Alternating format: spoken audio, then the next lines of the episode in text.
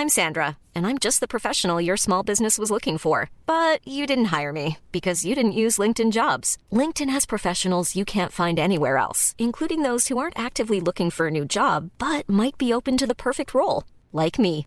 In a given month, over 70% of LinkedIn users don't visit other leading job sites. So if you're not looking on LinkedIn, you'll miss out on great candidates like Sandra. Start hiring professionals like a professional. Post your free job on linkedin.com/people today.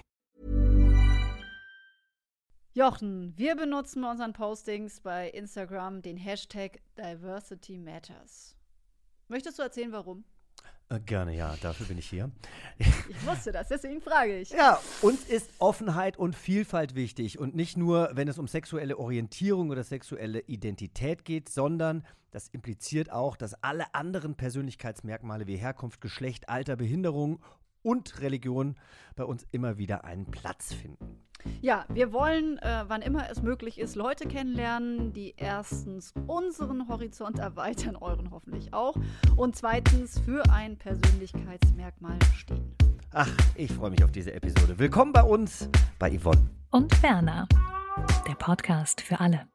Ja, wer bin ich eigentlich? Äh, Menschen, die mit ihrer Eigenwahrnehmung oder aufgrund ihrer sexuellen Orientierung, ihrer Genderidentität oder ihrem Körper bei ihrem Gegenüber Fragen auslösen, denen wollen wir Raum geben und ihnen Fragen stellen. Transgender, Menschen mit Behinderung und Personen aus der LGBT-Community. Hier geht es um Eigen- und Fremdwahrnehmung und um Klischees in einer Welt, in der es äh, ganz normal ist, dass es nicht nur die eine Identität, sondern viele Identitäten gibt. Ja, die Gästeliste für diese Folge haben wir wieder demokratisch zusammengestellt. Wir beide durften Leute nominieren, mit denen wir gerne mal sprechen würden. Wen hast du dir denn in unsere Show gewünscht?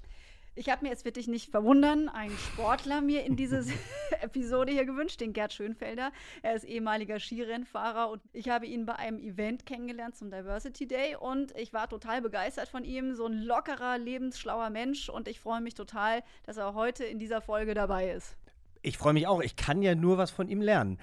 Ich habe Brix Schaumburg eingeladen. Er beschreibt sich auf seiner Homepage selber als erster offiziell geouteter Transgender-Schauspieler und dreht aktuell für die TV Now-Serie Sunny. Wer bist du wirklich? Und außerdem Beate Nink. Sie ist Psychologin aus Berlin und betreut schon sehr, sehr lange Menschen, die mit ihrer Identität zu strugglen haben. Und um mich kümmert sie sich ab und zu auch. Hallo, Frau Nink. Schön, dass Sie sich heute Zeit genommen haben. Hallo, guten Tag. Wer kommt denn zu Ihnen, um sich zu Fragen der Identität begleiten zu lassen? Also, wer kommt zu mir, um sich begleiten zu lassen? Das sind ähm, Menschen ganz unterschiedlichen Alters, von einem 22-Jährigen, der mit seinem Coming-out ringt, bis zu einer Mit-40erin, die über offene Beziehungen nachdenkt.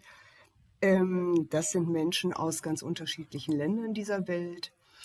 Und ähm, es sind Menschen, die ganz, an, an ganz unterschiedlichen Ecken zu kämpfen haben. Also das ist ein sehr, sehr breites Spektrum von Personen, die sich so an mich wenden. Was sind denn normalerweise Herausforderungen beim sich finden? Beim sich finden, die Herausforderungen, ich würde sagen, sind sehr unterschiedlich. Die hängen natürlich auch sehr stark davon ab, wie bin ich groß geworden, wie liberal äh, war mein Elternhaus, wie willkommen ähm, ist möglicherweise eine Abneig ab, äh, nicht eine Abneigung, sondern eine Abweichung von der heterosexuellen Norm. Ähm, und hatte ich eine Chance, an einer Stelle ähm, bereits eine Ermutigung zu bekommen dafür, dass ich möglicherweise schwul oder lesbisch bin oder bi. Oder ähm, habe ich zu kämpfen mit allen möglichen anderen Herausforderungen, wie beispielsweise einer sehr restriktiven gesellschaftlichen Norm oder ähm, einer ähm, Religionsgruppe, in der ich aufgewachsen bin, die mir selber auch vermittelt hat, äh, dass das nicht in Ordnung ist, was ich da tue. Also die Herausforderung ist sowohl im Außen und in meinen Mitmenschen als auch im Innen und dem, womit ich zu kämpfen habe, an verinnerlichter ähm, Homophobie, Abneigung und, und, und. Das bedeutet, dass ich selber auch nicht so ganz sicher bin, ob es in Ordnung ist, dass ich so fühle, wie ich fühle. So würde ich das zusammenfassen. Jetzt äh, sind Sie ja in Berlin ansässig, das heißt, ähm, Sie haben eben äh, hauptsächlich Klienten aus der Großstadt. Ich würde denken, dass es hier eigentlich so ein bisschen einfacher ist, dass man ähm, man selbst ist. Würden Sie sagen, dass das, dass das stimmt, dass es auf dem Land ein bisschen anders ist? Oder hat das mit der Identitätssuche gar nicht wirklich was zu tun? Naja, das hat mit der Identitätssuche schon ein bisschen was zu tun. Ob ich in einer Großstadt aufgewachsen bin, würde ich mal sagen, ähm, und ein paar andere Rollenmodelle vor der Nase hatte und gesehen habe, okay, da laufen zwei Frauen Hand in Hand.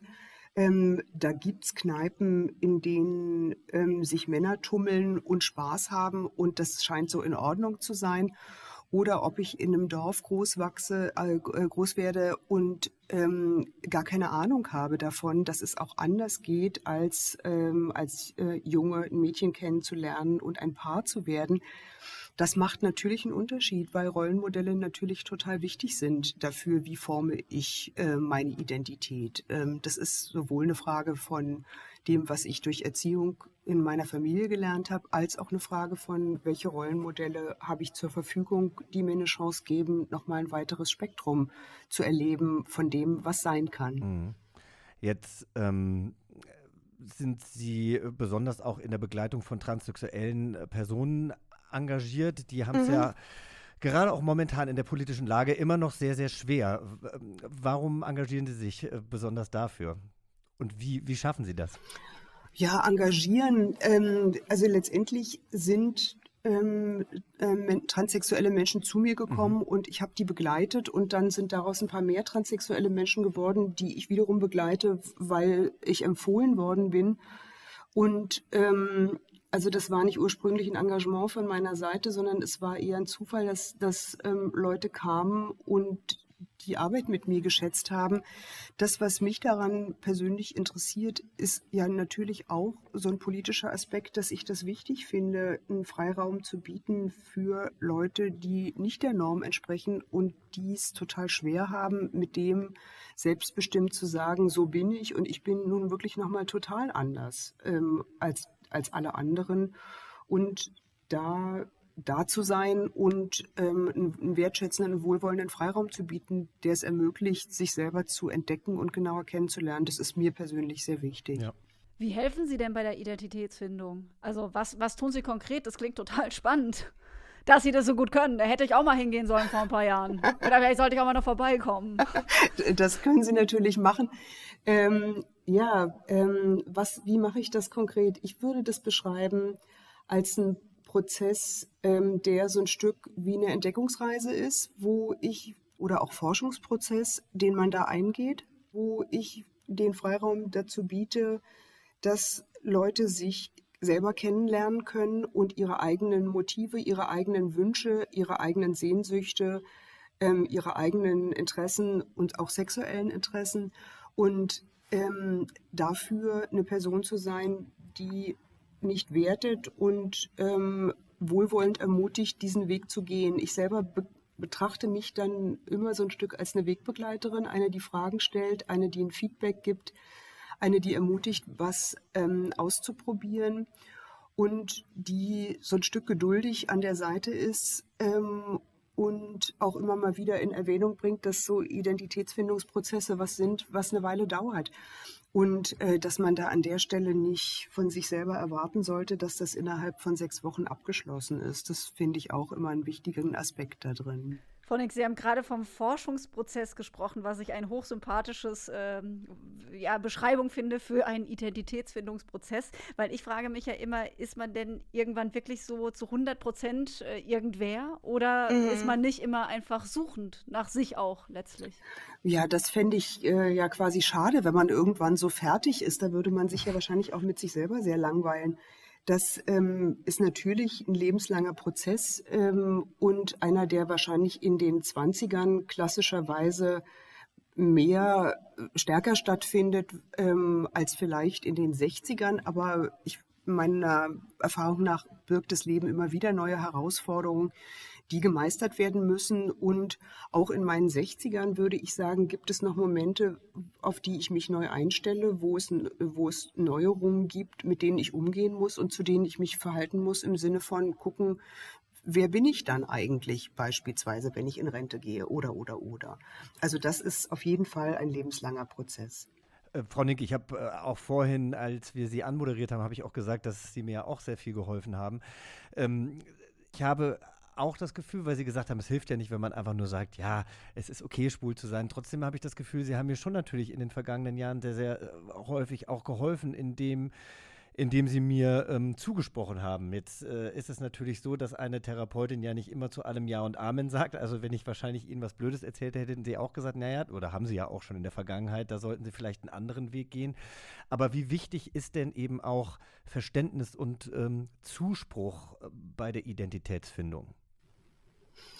Ähm, ich denke, dass Verständnis und Zuspruch da ein ganz wesentlicher Bestandteil sind, insbesondere für Menschen, die ähm, davon ähm, in ihrer Kindheit zu wenig bekommen haben. Das ist ähm, ja was, was wir natürlicherweise alle brauchen ähm, und uns wünschen, akzeptiert zu sein mit dem, wie wir sind, akzeptiert zu sein von unseren Freunden, von unseren Partnerinnen und Partnern. Und das ist natürlich ein Aspekt, der auch in therapeutischen Prozessen absolut eine wichtige Rolle spielt, ähm, wertgeschätzt zu sein für das, wie ich bin und angenommen zu sein, auf jeden Fall. Ja, vielen, vielen Dank ähm, für das Gespräch, Beate Nink, Diplompsychologin und Gestalttherapeutin aus Berlin. Dankeschön. Danke. Tschüss. Ja, vielen Dank auch. Tschüss. Tschüss, Frau Nink. Ich frage mich ja auch immer, ist Identität ein Chamäleon? Weil ich merke schon manchmal, wie ich mich enorm anpasse, je nachdem, wo ich bin. Äh, wir haben es ja auch schon ein paar Mal besprochen, Jochen. Du gehst total offen damit um, dass du schwul bist. Und ich würde jetzt auch nie lügen, äh, dass ich mit einer Frau zusammen bin. Aber ich versuche es zumindest manchmal im beruflichen Kontext nicht unbedingt direkt so auf der Stirn stehen zu haben. Ja, ich bin mit einer Frau zusammen, mhm. ich bin nicht hetero. Und ähm, ja, ich merke es auch manchmal in so einem familiären Bereich eben auch. Also mit der erweiterten Verwandtschaft, da, da bin ich halt eher tendenziell unoffen und versuche immer irgendwie so die, ja, immer noch so ein bisschen die Karte zu spielen. Ah, ich bin aber die Ministrantin und eigentlich hatte ich dieses und jenes schon mal, einen Freund habe ich auch mal, um eigentlich immer so ein bisschen davon abzulenken, so, aber jetzt ist es eine Frau so, ne? Oder schon noch länger ist es eben, ist es, ist es die Frau und eigentlich bin ich mir da ganz sicher. Ähm, ist es bei dir denn so, dass du gar nie anders bist äh, oder dich äh, anpasst, wenn du irgendwie irgendwo unterwegs bist? Bist du immer so stark? Nein, also äh, bestimmt passe ich mich auch an Menschen an. Es kommt halt voll drauf an, wer um mich herum ist. Also mit manchen Leuten ist Humor der kleinste gemeinsame Nenner, mit anderen kann ich die ganze Nacht über wichtige Themen philosophieren. Ich habe das jetzt gerade bei meinem letzten Dreh gemerkt, wo sehr, sehr viele wahnsinnig unterschiedliche Menschen zusammenkamen und bei vermeintlich intellektuellen Menschen fühle ich mich oft sowieso zu ungebildet oder zu Mainstream. Aber auch hier basiert meine Selbstwahrnehmung aus der Gesellschaft und natürlich auch auf meiner Beziehung. Ich hatte das neulich beim, bei meinem ersten Abendessen nach Corona. Da waren lauter äh, erfolgreiche Geschäftsfrauen, Geschäftsmänner, die alle so ihre Vita runtergerasselt haben und alle ihre Rolex-Handgelenke ähm, äh, gefühlt hatten. Und ähm, ich finde die Rolex auch super und es mag jetzt auch kein Indiz sein, aber ich habe da gemerkt, wie unsicher ich dann auch war, weil ich in diesem, in diesem Umfeld immer mich auch so schwer tue, dann irgendwie aufzustehen und irgendwie zu sprechen und so weiter. Und das war so eine große Herausforderung. Da habe ich auch versucht, mich sehr gepflegt anzupassen. Aber Feli, das hört sich jetzt nicht unbedingt intellektuell an, dein Gegenüber, sondern eher protzig und als müsste man irgendwie mehr Schein als Sein ausdrücken. Genau, aber was ich sagen will, man wird so unsicher durch dieses Umfeld, in dem man sich mhm. bewegt und vor allen Dingen auch, wenn man auf Leute trifft, mit denen man vielleicht sonst auch wenig Berührungspunkte hat. Rain Duff, die Begegnung mit, mit dieser Person, die einfach sich als äh, keinem Geschlecht zuordnen lässt, hat mich komplett irritiert und ich war und ich war im, im Zusammenspiel mit ihr, wollte ich so komplett alles richtig machen, also auch äh, immer, immer in der Ansprache korrekt sein und habe gemerkt, oh Gott, je, je mehr ich mich bemühe, desto schlimmer schlimmer wird diese Sache hier jetzt. Und das ist dann eben so was, dann verhaspel ich mich und sage genau das, was ich eigentlich auf gar keinen Fall sagen will. Und ja, da, da stelle ich ihm fest, da habe ich so eine krampfige Seite, die dann in mir geweckt wird, was dann auch zu meiner Identität scheinbar gehört. Ja, ja und das ist doch eigentlich bescheuert, weil es ja oft gar nicht vom Gegenüber ausgeht, sondern von einem selbst. Und deswegen äh, freue ich mich jetzt, dass wir mit einem Mann äh, sprechen dürfen, der zumindest äh, auf seinem Social-Media-Kanal vor Selbstbewusstsein und positiver Energie nur so strotzt. Mein Name ist Brix und ich bin Deutschlands erster offiziell geouteter Transgender-Schauspieler. Wer etwas Gewöhnliches sucht, ist bei mir an der falschen Adresse. Hier ist jeden Tag Vollgas angesagt. Finde ich eine richtig gute Punchline. Äh, Brix, schön, dass du heute bei uns bist. Vielleicht äh, stellst du dich unseren HörerInnen noch ein bisschen weiter vor. Ja, gerne. Also moin, ich bin der Brix und ähm, ich äh, freue mich, meinen Morgen mit euch zu verbringen und ähm, Ich finde, das hast du schon sehr gut vorgelesen und ich hätte es eigentlich dich vorlesen lassen sollen. Ach, weißt du, ich höre das auch ganz gern. Das äh, bedeutet mir nämlich mega viel, wie ich irgendwie aus Versehen in diese Position gerutscht bin. Ja, und ich, ähm, also wir kennen uns ja noch gar nicht so lang, beziehungsweise haben uns noch nie persönlich kennengelernt, aber irgendwie über Yvonne und Berner und äh, deine neue Single, die gerade rausgekommen ist, ähm, haben wir uns kontaktiert über Instagram und ich finde, ähm, äh, finde das natürlich ganz toll, dass du demnächst auch bei Sunny zu sehen bist. Jetzt, ähm, wenn man sich auf deiner Homepage umguckt, kann man ja schon sagen, dass du äh, Transgender zu deiner Marke machst. Wie leicht oder wie schwer ist dir denn diese Entscheidung gefallen? Auch damit so mm. offen umzugehen? Also ich habe wirklich letzte Woche wieder eine Nachricht gekriegt von einem ganz besonderen Menschen. Äh, er hat gesagt, wie stolz er auf mich ist, dass ich bis ungefähr vor anderthalb Jahren einfach wirklich, nein, nicht anonym, aber einfach ohne den Titel oder ohne weitere Beschreibung gelebt habe.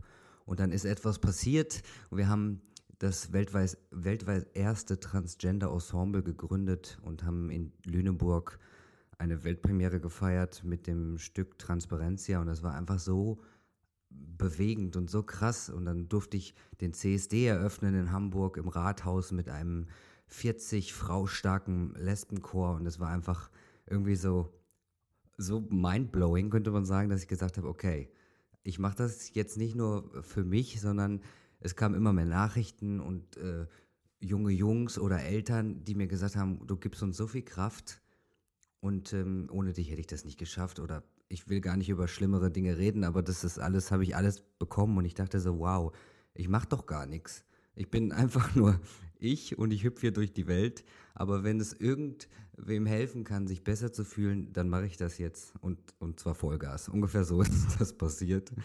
Und ähm, ich habe eine ganz tolle Community kennenlernen dürfen und ich habe auch viel, viel mehr über mich gelernt. Ich habe auch noch ähm, so viel mehr Selbstbewusstsein bekommen und habe auch gelernt, meine Macken und Kanten vielleicht auch viel mehr zu lieben.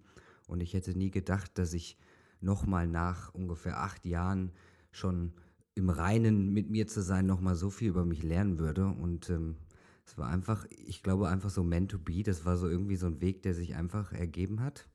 Mhm. Und ähm, ich bin sehr, sehr dankbar über die ganzen Leute, die mir das ermöglicht haben, mich überhaupt so frei fühlen zu dürfen. Das ist, ich glaube, der, das, der größte Punkt in dem Ganzen, dass ich ähm, sehr viel Positives erleben durfte und dass ich ähm, mich, mich einfach wohlfühle, glaube ich, heute. Mehr mhm. als vor zwei Jahren. Hätte ich nie gedacht.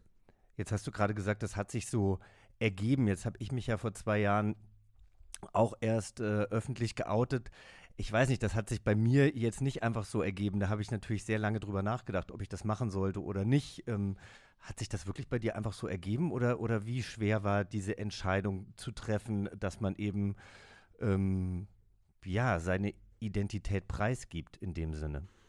Also ich glaube, ich hatte einen stärkeren Fokus auf, dass ich nichts sage vorher. Mhm. Nicht unbedingt auf ah. Scheiße kann ich das sagen, sondern ich habe einfach eher gesagt, ich sag's nicht. Mhm. Und dann haben wir bei den Vorbereitungen zu Transper äh, Transparencia, dem Stück, das waren halt ähm, zwei Frauen, zwei Männer mit mir und aus ganz unterschiedlichen Ländern und Begebenheiten. Und wir haben auch nicht auf Deutsch gespielt, sondern in, auf sechs Sprachen und sehr interpretationsfrei.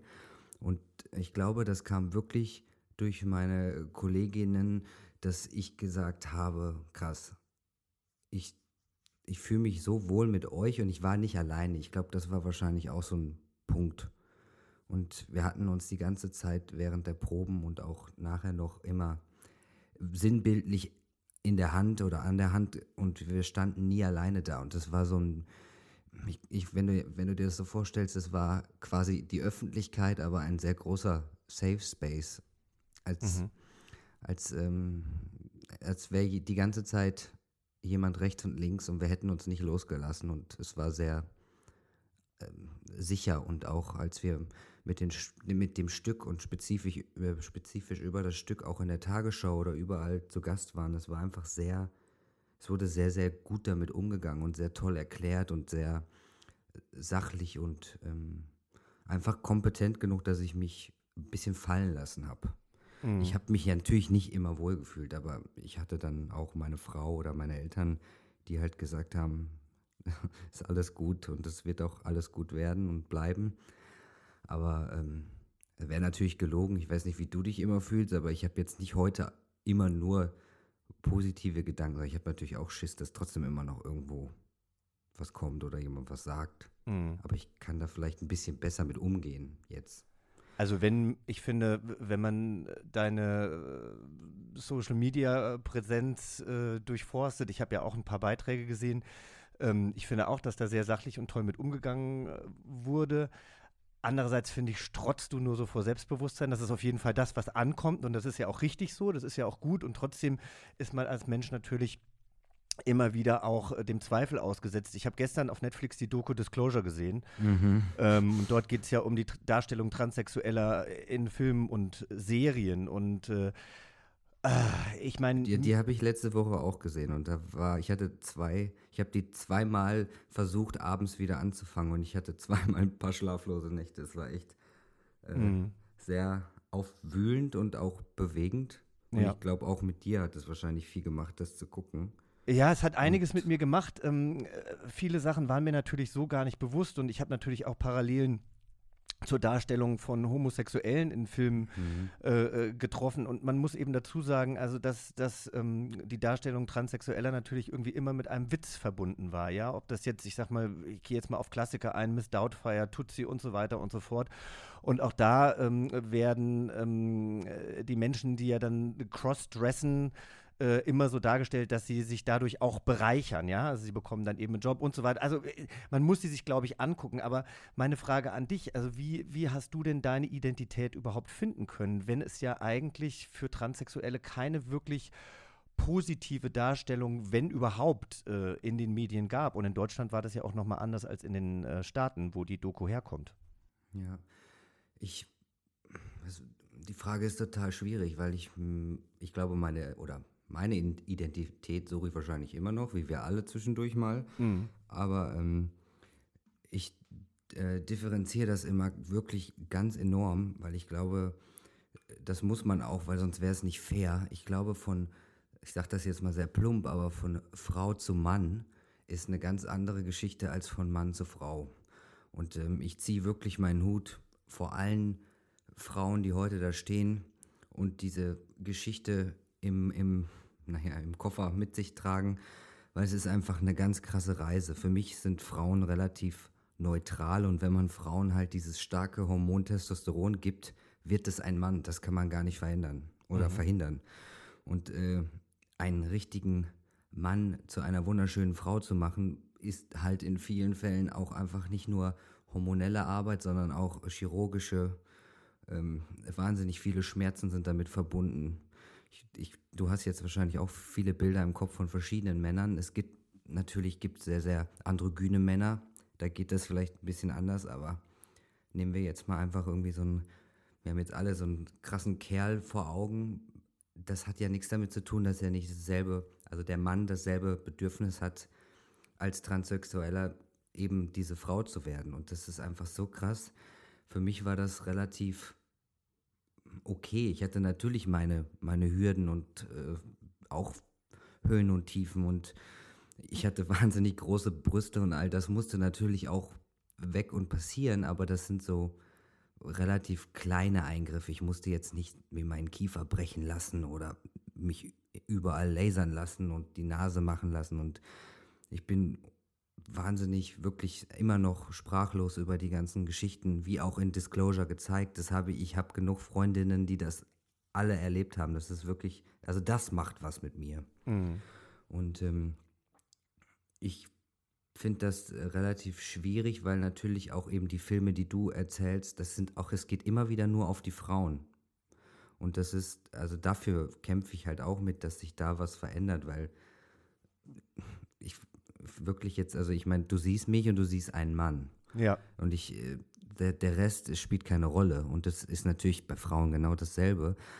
Aber ähm, es ist einfach wirklich heavy, wie dann immer auch in der Disclosure-Doku ein, eine transsexuelle Frau dargestellt wird. Ne? Das war doch dieses eine Beispiel, wo die wirklich von dieser tollen Frau einfach nur die Stimme im Nachhinein in der Post-Production tiefer gemacht Zwei haben. Oktaven tiefer gemacht haben, Also, genau, bei also Dirty das sind Sexy so Dinge, da Money. Kriege da krieg ich Gänsehaut, wenn ich drüber nachdenke, wie man diese Person darstellt. Ja, Also, oder dann, was mir auch gar nicht bewusst war, weil ich habe früher The L-Word auch sehr gerne geguckt, ja, das Max.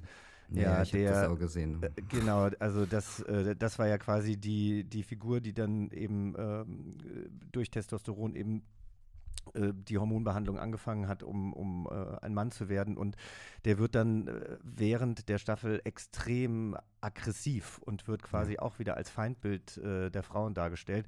Gut, ähm, ich glaube, man muss sie einfach, man muss sie sehen, um, um es zu verstehen. Aber was ich an dieser Doku toll fand, war eigentlich auch dieses Positive am Ende, ja, dass ja auch Laverne Cox gesagt hat, äh, wenn wir uns jetzt hier äh, Katie Kirk angucken oder Oprah, ja, die eben in den 90ern oder Anfang 2000er ähm, äh, blöde Fragen gestellt haben, einfach Interviewfragen, die übergriffig waren und einfach auch ähm, nichts dazu beigetragen haben äh, für das Verständnis, sondern ganz im Gegenteil. Und dass die ja dann jetzt offensichtlich auch gewachsen sind und ähm, sich ähm, educated haben, einfach was gelernt haben und jetzt ähm, in den Interviews auch ganz anders damit umgehen. Was glaubst du, muss in Deutschland noch passieren oder was würdest du dir wünschen? Ich finde, es ist ja immer ein Spiel auf beiden Seiten und genau das, was du gerade gesagt hast, ist mir auch mega wichtig. Das sage ich auch immer wieder, wenn ich mit anderen Leuten rede. Man muss halt auch seinem Gegenüber ein bisschen Spielraum lassen, sich entwickeln zu dürfen. Und Oprah hat das damals garantiert nicht extra falsch gesagt, aber es war auch einfach nicht besser erklärt oder vielleicht wusste sie wusste es in dem Fall nicht besser und heutzutage würde sie wahrscheinlich auch sagen, ich würde das niemals wieder so formulieren wie früher. Aber ich habe auch gemerkt, dass viele Leute wirklich dazulernen, wenn man einfach auch redet. Und wenn man auch ein bisschen Akzeptanz von allen Seiten zeigt, dass nicht jeder von heute auf morgen alles versteht oder so. Also das ist wirklich wichtig. Und ähm, trotzdem finde ich natürlich, dass Respekt immer noch ein ganz großes Thema ist und dass man ähm, vielleicht auch wirklich nicht alles immer sofort wissen muss und dass man auch nicht, die Punchline ist nicht hier, äh, was hast du unten rum oder so. Das ist ja, das interessiert einfach niemanden und das soll auch keinen interessieren. Und das war ja damals eben, wie Oprah das da irgendwie nett formuliert hat. Und das ist einfach, glaube ich, wichtig, dass man sein Miteinander genießt und nicht irgendwie immer nur verurteilt oder beurteilt oder dieses ganze Labeln ist auch wirklich nicht so mein Fall, sondern ich sage immer ganz nett, sag mir einfach, wie du heißt und dann nenne ich dich so. Und Ja. das ist, kommt so mit allem drumherum, der Rest interessiert mich nicht. Ja, das ist, das ist toll. Wir haben, wir haben eben auch schon mal über Rain Dove gesprochen. Ähm, äh, die ja, äh, also sie ist ja, ähm, oder Feli, das musst du eigentlich, glaube ich, erklären. Du hast damals mit ihr gesprochen. Und sie sagt eben auch, also sie ist, sie ist teilweise als Mann unterwegs und teilweise als Frau. Also sie nimmt sich das quasi so, wie, wie, ähm, wie, wie das für sie gerade passt. Ist das richtig? Ge das richtig genau, gesagt? genau. Total frei. Genau, und sie sagt halt auch immer, also äh, du kannst mir jede Frage stellen, Hauptsache sie kommt eben aus irgendetwas Gutem raus, ja? Also wenn Ja. du gute Intentionen hast, dann kannst du mich alles fragen und dann kann ich immer noch überlegen, ob ich dir antworte oder nicht, aber ich werde dich nicht für eine Frage verurteilen, nur weil du lernen möchtest und das finde ich eigentlich eine ganz schöne Sache. Also du hast ja auch gerade gesehen, dass ich gestockt habe, weil ich nicht genau wusste, wie ich jetzt Rain Duff, also äh, Genau. wir lernen ja auch jeden Tag dazu, aber ich finde es eben toll, dass es diesen Austausch gibt. Ja, und weil ich wollte auch gerade nochmal darauf abheben, weil ich hatte auch das Problem, als ich Rain Duff kennengelernt habe, dass ich da wirklich gemerkt habe, ich bin total unsicher jetzt auch in der direkten Ansprache, weil ich da auch irgendwie so ein bisschen verwirrt war. Und äh, das würde mich noch interessieren, merkst du denn manchmal auch wirklich so äh, in deinem konkreten Alltag, dass die Leute wirklich unsicher auf dich zugehen? Hm, Es gibt so ein paar Momente äh, oder auch immer mal wieder so, ich meine, ihr habt ja gesehen und ihr ZuhörerInnen habt jetzt noch nicht gesehen, dass ich auch viel Drag mache, aber das, da kriege ich öfter mal eine wirklich seltsame Frage und ich glaube, die erübrigt sich eigentlich, wenn man zweimal drüber nachdenkt, aber zum Beispiel letztens wieder in einem Interview, äh, okay, du machst Drag, bist du was ein Transmann, was mal eine Frau, hättest du, hättest du da nicht eine Frau bleiben können? Und ich glaube, wenn man die Frage jemandem anderen erzählt, findet er die sehr beleidigend. Ich denke einfach so, okay, dieser Mensch hat jetzt gerade in dem Moment einfach nicht nachgedacht. Ich, ich weiß nicht, was würdet ihr denken? Du, ich bin ein Mann, ich mache Drag. Ich habe es gestern gesehen, ich fand es mhm. mega. Ich, also ich habe, ich, ich, mir war es nicht, mir war es nicht bewusst oder vielleicht habe ich es auf deiner, äh, auf deinem Instagram-Kanal gesehen, aber irgendwie habe ich es nicht so richtig abgespeichert. Aber als ich mir dann gestern deine Homepage nochmal angeguckt habe, dachte ich so, ach, das ist doch cool. Du nimmst dir einfach das, worauf du Lust hast und warum denn nicht? Also das ja, hat doch aber nichts. Ich, ja. Aber es ist ja eigentlich sehr simpel, weil ich bin ja eigentlich nur ein ganz normaler Kerl, ja, der eben. gerne Drag macht. Ja. Das, das, ist einfach so eine, keine Drag Queen möchte eine Frau sein. Das ist doch nur Kunst. Das stimmt. Und aber das Drag verstehen halt Queen, nicht alle. Ja. ja, genau. Ja, genau, das ist halt das Problem. Aber es ist immer so geil, wenn ich, werde ich wirklich oft gefragt, dann hätte ich doch auch eine Frau bleiben können. Es wird halt gerne mal alles so, in einen? Topf geworfen, ne? Also. Ja, weil ja. eine Drag Queen muss auch überhaupt nicht männlich sein. Ich, ich, ich könnte auch meine Mutter ein Drag Queen Make-up machen. Das ist ja nur eine Form von Kunst, wie man irgendwas anmalt oder so. Also für mich ist das, äh, denke ich, manchmal so krass. Ja, okay. aber Brix, so sieht's aus, du hast vorher gesagt, man muss großzügig sein, also in jede Richtung. Ja. Also ich glaube, anders kommen wir in dieser Welt nicht voran. Also da muss man eben dann auch sagen, okay, du wusstest es nicht besser und wir sagen es jetzt vielleicht. Genau, einfach diesen Podcast ich, und so sehe ich das auch alles. Das finde ich, ich, das sind genau dieselben Fragen. Ihr kennt doch auch dieses was man nicht fragen darf. Hat gestern auch wieder jemand gepostet. Da steht auch immer, man darf nicht fragen, wie die Person früher hieß. Mhm. Äh, so ein Katalog, ein Knigge-Katalog. Und hat, ich werde das so oft gefragt. Und ich würde niemals sagen, du Arschloch, das fragt man nicht. Sondern ich sage immer, hm, finde ich, will ich nicht sagen oder ist ein Kackname, deswegen ist er ja nicht mehr da oder irgendwas. Also ich, ich sage nie irgendwas Böses zu diesem Menschen, weil der fragt es nicht weil er gerade was Blödes fragen will. Also das versuche ich immer so zu sehen. Aber, ja, ähm, ich finde das gut. Namen. Ich, ich finde das gut und ich finde, du hast auch recht. Also, äh, aber vielleicht äh, liegt das auch äh, an der jetzigen Zeit. Ich würde sagen, in ein paar Jahren äh, sollten die Leute halt so aufgeklärt sein, dass sie sowas nicht mehr fragen. Also, ja, weißt genau. du, wir sind genau. ja äh, beim Rassismus-Thema zum Beispiel jetzt auch schon weiter, dass man eigentlich wissen sollte, dass man nicht irgendwie ähm, äh, eine Person of Color fragt, wo sie denn jetzt eigentlich herkommt. Das kann ja, doch nicht genau. Karlsruhe sein. Und deswegen, also ich finde es das toll, dass du da jetzt so nachsichtig bist, aber ich glaube, da muss sich halt auch in Zukunft ein bisschen was ändern. Ähm, kurz noch zum Ende möchte ich trotzdem noch mal fragen, ähm, wer war denn auf dem, auf dem Weg, dass du dich selbst selber finden konntest, äh, wichtig für dich? Wer hat dir geholfen in deinem Umfeld? Was hat dir geholfen und was war eher hinderlich? Hm, äh, damals gab es noch nicht so viele YouTube-Videos und es gab einen ganz tollen jungen Mann äh, aus Bonn, der äh, wirklich seine ganze Transition für YouTube festgehalten hat und heute ist er einer meiner Freunde. Und ähm, ich glaube, so fing die Reise an und ich habe mich äh, sehr, sehr wohl gefühlt dank seiner Aufklärung und ich hatte ähm, eine Ex-Freundin, die mit mir wirklich durch die ganze Reise gegangen ist und äh, bin ich immer noch sehr dankbar. Wir sind auch heute noch befreundet, aber ich glaube, so ohne sie hätte ich das in Hamburg nicht angetreten, weil ich bin, ich war sechs Stunden von meinen Eltern weg und ich habe mich auch wirklich nicht mehr zu Hause gezeigt bis nach der OP, weil das irgendwie, ich hatte auf jeden Fall zu große Angst weil ich komme vom Dorf und ich wollte das irgendwie da alles nicht so haben. Heute mit genug Abstand nach neun Jahren kann ich da gerne hin. Wir haben auch da geheiratet, es ist alles gut, aber ich brauchte auf jeden Fall Abstand. Und ähm, ich würde einfach sagen, so zwei, drei Freunde, die waren sehr, sehr wichtig und ich war halt auf einer Musicalschule. Ich hätte besser das Los nicht ziehen können. Ich, die haben mich einfach machen lassen, was ich wollte und äh, bin sehr dankbar darüber. Ich weiß nicht, wie es ausgegangen wäre, wenn ich einen Bürojob gehabt mhm. hätte oder einen so einen richtigen Klischeejob mit Umkleiden, weil da höre ich immer wieder schlimme Stories vom Bau oder so mit, wenn die dann anfangen, irgendwie sich woanders umzuziehen. Das ist, ich bin einfach dankbar, dass ich so ein bisschen in einer Glitzerwelt da war, wo irgendwie alle sich gerade gesucht und gefunden haben. Das war wirklich einfach nur ein Glücksgriff. Und hinderlich war, ja, dass ich dann in meinem Studium einen Stimmbruch gekriegt habe und alles andere.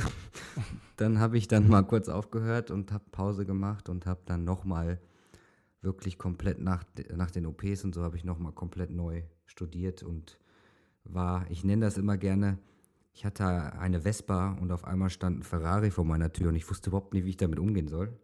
Und deswegen musste ich alles nochmal neu lernen. Und auch neu singen. Und das war sehr hinderlich, sehr, hat mich sehr frustriert und irgendwann, als es dann immer besser wurde, ging die Frustration natürlich auch weg. Und äh, heute würde ich sagen, ist, ist alles gut. Ja, und jetzt hast du gerade eine Single released, It Will Be Fine heißt die. Und äh, egal Genau. ob Stimmbruch oder nicht, äh, der Song ist super und ein Ohrwurm und dafür wünschen wir dir natürlich alles Gute. Und du hast es gerade schon gesagt, du hast vor zwei Jahren deine Frau Alina geheiratet.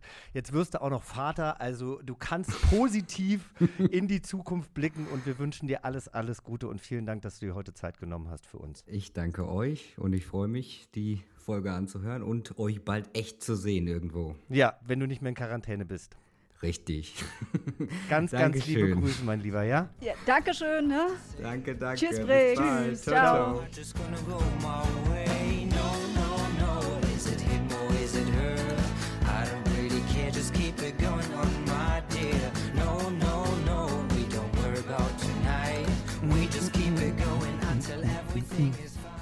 Jeden Fall ins Ohr. Und macht gute Laune. Volle Kanne. Ey, Jochen, vielen Dank, dass du äh, mich hier auch mit äh, Brix bekannt gemacht hast. Sehr Unglaublich gerne. toll. Sehr, sehr gerne. Was für ein spannendes Gespräch. Cooler. Typ. Ja, voll. Jetzt haben wir ja gerade über die beiden amerikanischen Moderatorinnen Katie Couric und Oprah Winfrey gesprochen. Katie Couric ist vielleicht nicht so vielen Menschen bekannt. Das ist eine sehr bekannte Nachrichtenmoderatorin in den Staaten. Und die beiden haben eben mit transsexuellen Frauen gesprochen. Und die Interviewführung war eben nicht ganz so glücklich. Wir hören mal rein. T is the world's first transgender supermodel. yes, some of your pictures are very revealing. How, how, how do you, uh, if I may ask, how do you hide your peanuts? you must have to strap that thing down in there. Really? How, where, where, where, is it? Like, really, how do you hide it? Oh, Okay, so uh, Leah lived as a gay man before deciding to live as a woman. So, are you um, are are you attracted to men or attracted to women? yeah. I wasn't gay. You weren't gay. Jahre später sah das dann schon ein bisschen anders aus. Da hatte sich dann offensichtlich jemand aus der Redaktion ein paar Gedanken mehr gemacht und die Interviewführung war dann schon weitaus besser. I think it's so interesting that it took you the time that it took you to become comfortable with telling your story. Ja, und das sind Passagen aus der Netflix-Doku Disclosure. Und das Schöne an dieser Doku, die ihr euch unbedingt anschauen solltet, ist, dass so positiv ähm, mit diesem ganzen Thema umgegangen wird, obwohl es ja wirklich für, für sehr viele Magenschmerzen und Kopfschütteln sorgt. Denn ähm, die ganzen befragten Schauspieler und Schauspielerinnen sagen, ja, das Schöne ist doch, dass sich was getan hat, dass Leute auch wachsen können. Ja, also wenn man sich eben auch ein bisschen mit dem Thema auseinandersetzt und was lernt, geht man da auch ganz anders mit um. Und das ist eben das Schöne daran, um jetzt mal positiv aus dem Ganzen rauszugehen. So, welche Sprüche hast du dir schon angehört, weil du schwul bist, Jochen? Da hat da hat Weißt du doch eh schon, aber ich wiederhole gerne nochmal. Ich sei ein Mädchen, ich bin eine Schwuchtel. Also so die ganze Beleidigungspalette rauf und runter. Aber es gibt ja auch die positive Diskriminierung, ne? Also, dass ich gut angezogen sei, weil ich ja schwul bin und deswegen bestimmt auch schön wohne. Und natürlich, dass ich ein Verlust für die Frauenwelt bin. Letzteres kann ich ja verstehen, äh, dass das auch so passiert. Ich finde auch übrigens, du kannst wahnsinnig gut rosa tragen, habe ich neulich ja wieder gedacht. Bestimmt nur, weil ich, bestimmt nur, weil ich schwul bin. Wie auch immer. I'm Sandra, and I'm just the professional your small business was looking for. But you didn't hire me because you didn't use LinkedIn jobs. LinkedIn has professionals you can't find anywhere else, including those who aren't actively looking for a new job but might be open to the perfect role, like me. In a given month, over 70% of LinkedIn users don't visit other leading job sites. So if you're not looking on LinkedIn, you'll miss out on great candidates like Sandra. Start hiring professionals like a professional. Post your free job on linkedin.com/people today. Mal, äh, unser nächster Gast, den ich mir ja ausgesucht habe, der Gerd Schönfelder, ja, der würde sagen, bleib mal locker, einfach lächeln, denn er ist der Meister des Humors. Hallo Gerd. Ja, hallo. Schön. Ja, Ich freue Ja. mich. ja wir freuen uns Wir auch. freuen uns auch. Hallo, hier sind äh, Jochen und Feli. Also mich kennst du ja auf jeden Fall noch nicht. Ihr beiden kennt euch schon, ne? Ja, wir haben uns, wir haben uns digital kennengelernt, Gerd. Richtig. Virtuell sozusagen. Du bist der Gerd Schönfelder, du bist Skirennfahrer gewesen bei den Paralympischen Spielen, hast du insgesamt 22 Medaillen ähm, dir er erfahren und darunter waren auch 16 goldene, das muss man erstmal hinbekommen, 16 Goldmedaillen, meine Güte, davon habe ich als Kind geträumt. Und äh, seit einem Unfall, ähm, als du 19 warst, äh, bist du an der Schulter amputiert, ne? oder von der Schulter weg äh, amputiert. Und äh, Gerd, ja. Äh, ich sage jetzt einen Satz, äh, der ist nicht von mir, der ist von dir. du siehst behindert aus, bist es aber nicht. Ja, ich bin nicht behindert, ich schaue nur so aus, sage ich immer. Genau. Genau. das, sagst du mit einer ganz großen Portion Humor. Wie geht es dir denn mit, mit dir und mit dem, mit der Tatsache, dass du da eben ähm, einen Arm weniger hast als Jochen und ich jetzt zum Beispiel? Ähm, mir geht es damit sehr gut. Äh, es ist natürlich auch schon eine Zeit lang her und äh, ich konnte mein Leben dementsprechend äh, oder alles so darauf einstellen, dass es mir eigentlich überhaupt nichts ausmacht. Der Mensch ist ein Gewohnheitstier. Äh, nichtsdestotrotz war es natürlich hart am Anfang, äh, so nach dem Unfall damit zurechtzukommen. Ich meine, der Unfall war mit 19, äh, da stellt man sich es ein bisschen anders vor und dann ist es schon ein Rieseneinschnitt. Also das, das darf man nicht vergessen. Das war schon eine sehr schwierige Zeit. Äh, alle Dinge, die man so gemacht hat, die eigentlich so selbstverständlich waren, die waren ja nicht mehr möglich und von dem her war das schon hart.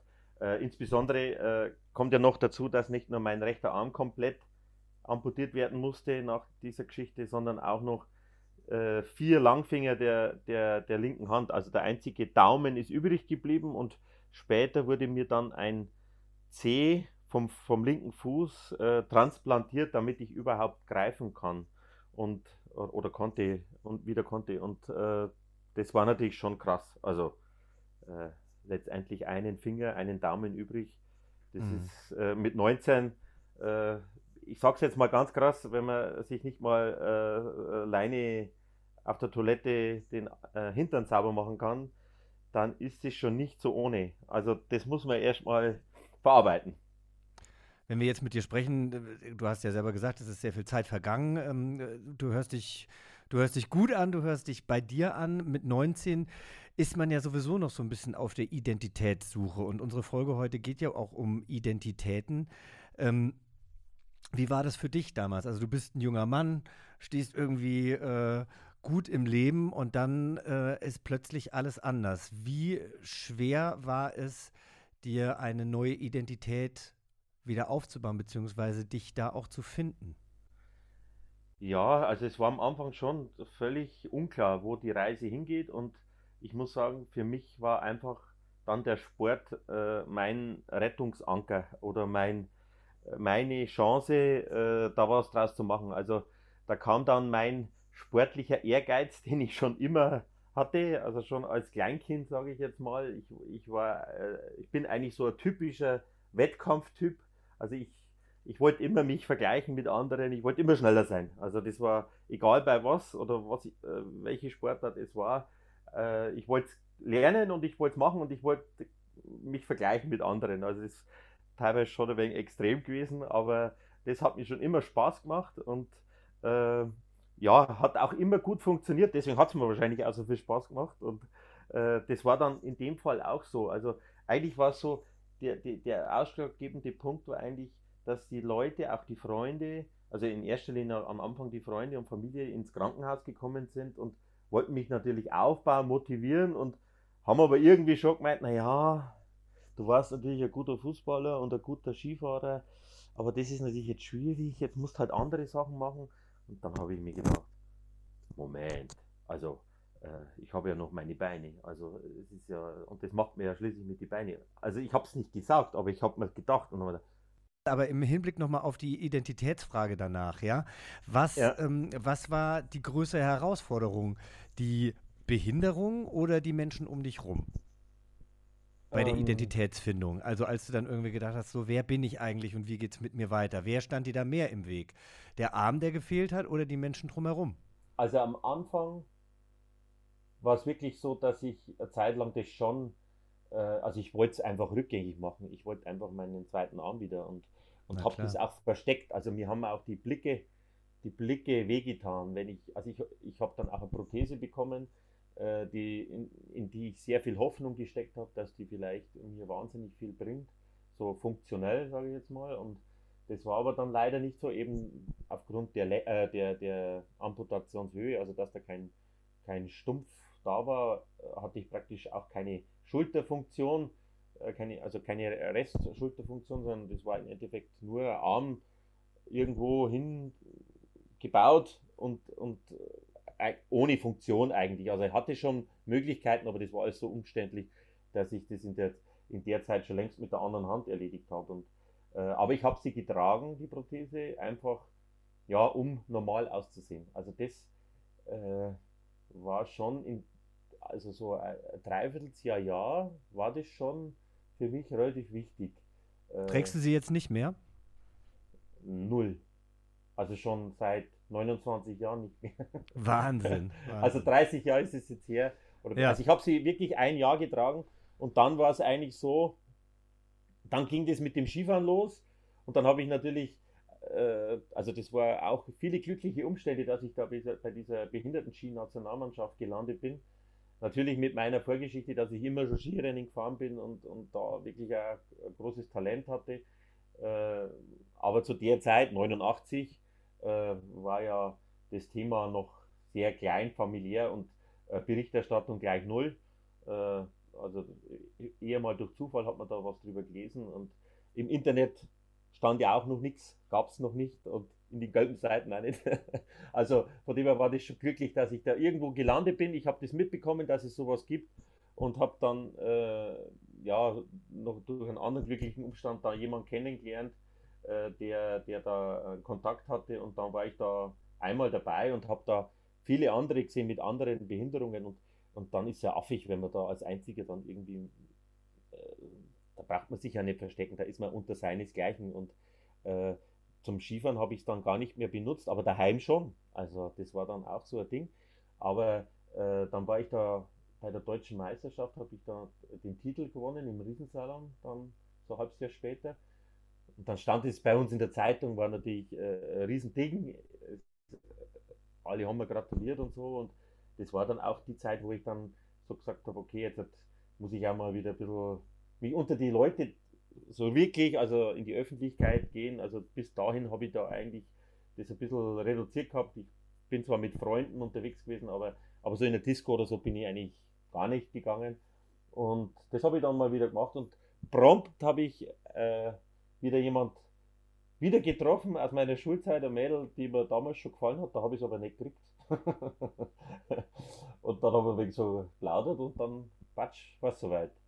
Und die war dann eigentlich das, was mir noch gefehlt hat. Also äh, ihre Einstellung oder beziehungsweise ihr, äh, ihr, sie hat einfach gesagt, komm, wenn es dich stört, lass sie doch weg, mir ist das völlig egal.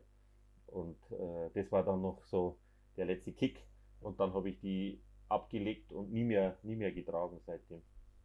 Das imponiert mir sehr. Man kann doch zusammenfassen, Sport und Frau haben dazu beigetragen, dass du deine Identität so gefunden hast. Könnte man so sagen, ja. Also da kommen dann viele Dinge. Also die ganze, also man, man kämpft sich halt so nach und nach, also wenn man will und wenn man vor allem, also bei mir war es so, ich wollte nicht akzeptieren, dass ich behindert bin. Also man ist es ja eigentlich, also nach der, nach der äh, all, äh, Allerweltsdefinition, wenn man einen Arm hat, sage ich jetzt mal, dann ist man behindert, definitiv. Da gehört man einfach zu den Menschen mit körperlicher Behinderung aus. Aber das Wort allein, das hat mich schon, das hat mich schon extrem gestört, also weil ich habe mich nicht so gefühlt, also ich habe mich nicht als behindert gefühlt und deswegen wollte ich das auch nie so richtig akzeptieren ich habe zwar meine Behinderung akzeptiert, also meine Einschränkung ak akzeptiert, aber nicht, dass mich diese Einschränkung behindern soll in meinem Leben oder in dem, was ich tun möchte. Und deswegen habe ich immer versucht, alles zu probieren, auszuprobieren. Und immer wenn jemand gesagt hat, ah, das wird wahrscheinlich schwierig sein für dich, dass du das machst, oder?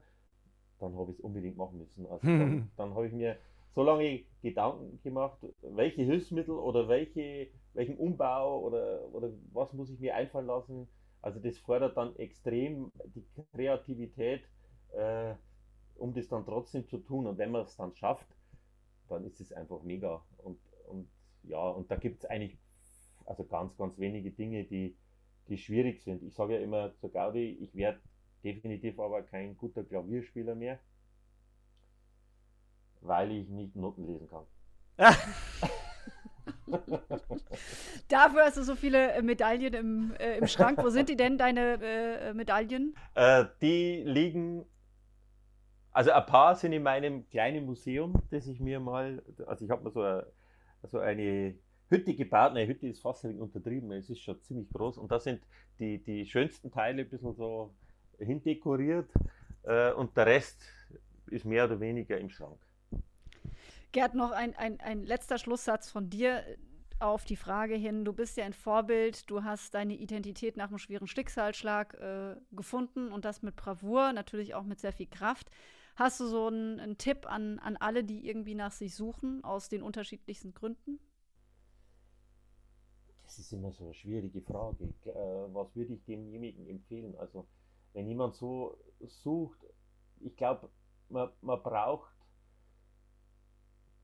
immer irgendwie ein gutes Umfeld. Also das war für mich immer wichtig, dass man, dass man immer einen Rückhalt hat um sich herum, äh, ob das die Familie ist, ob das gute Freunde sind.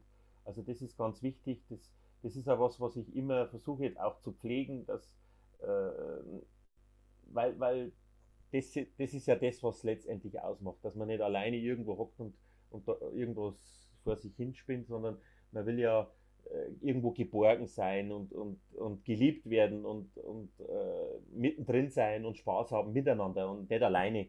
Also vielleicht gibt es auch solche Menschen, die das bevorzugen, aber äh, das war bei mir nie so. Und deswegen ist es immer ganz wichtig gewesen, das, so ein Umfeld zu haben und dann einfach zu schauen. Also bei mir war es letztendlich, das war einfach mein Talent. Also der Sport ist einfach das, was ich am besten kann. Und das ist nicht bei jedem so. Jeder hat woanders Talente, aber jeder hat so welche. Und jeder, äh, die muss er natürlich finden. Und man muss versuchen dann mit dieser Leidenschaft für dieses Talent, äh, da, da, kann man immer was draus machen. Und äh, weil es muss einfach Spaß machen, es muss Leidenschaft da sein, dann, dann kann man auch erfolgreich werden. Und äh, daran muss man sich einfach versuchen und vor allem nicht, sich nicht äh, abhalten lassen von, von irgendwelchen anderen Leuten, die, die gar nicht so tief hineinblicken sondern, und dann irgendwie sagen, ah, das wird doch eh nichts und was weiß ich, sondern einfach hartnäckig sein, unnachgiebig, äh, nicht aufgeben, vielleicht ab und an mal überdenken und vielleicht die Richtung ein klein wenig ändern, aber,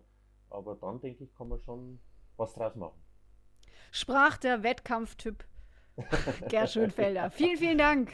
Danke, ja, Gerd. Sehr gerne, sehr gerne. Alles Gute. Und Mach's gut, dir auch. Liebe Grüße ja. nach Bayern. Tschüss. Auch an Tschüss. alle Zuhörer. Viel, viel Erfolg und haut rein. Danke. Ja, danke. Ciao, ciao. ciao. Schöner hätte man diese Folge doch gar nicht beenden können, hier, außer mit Gerds Worten.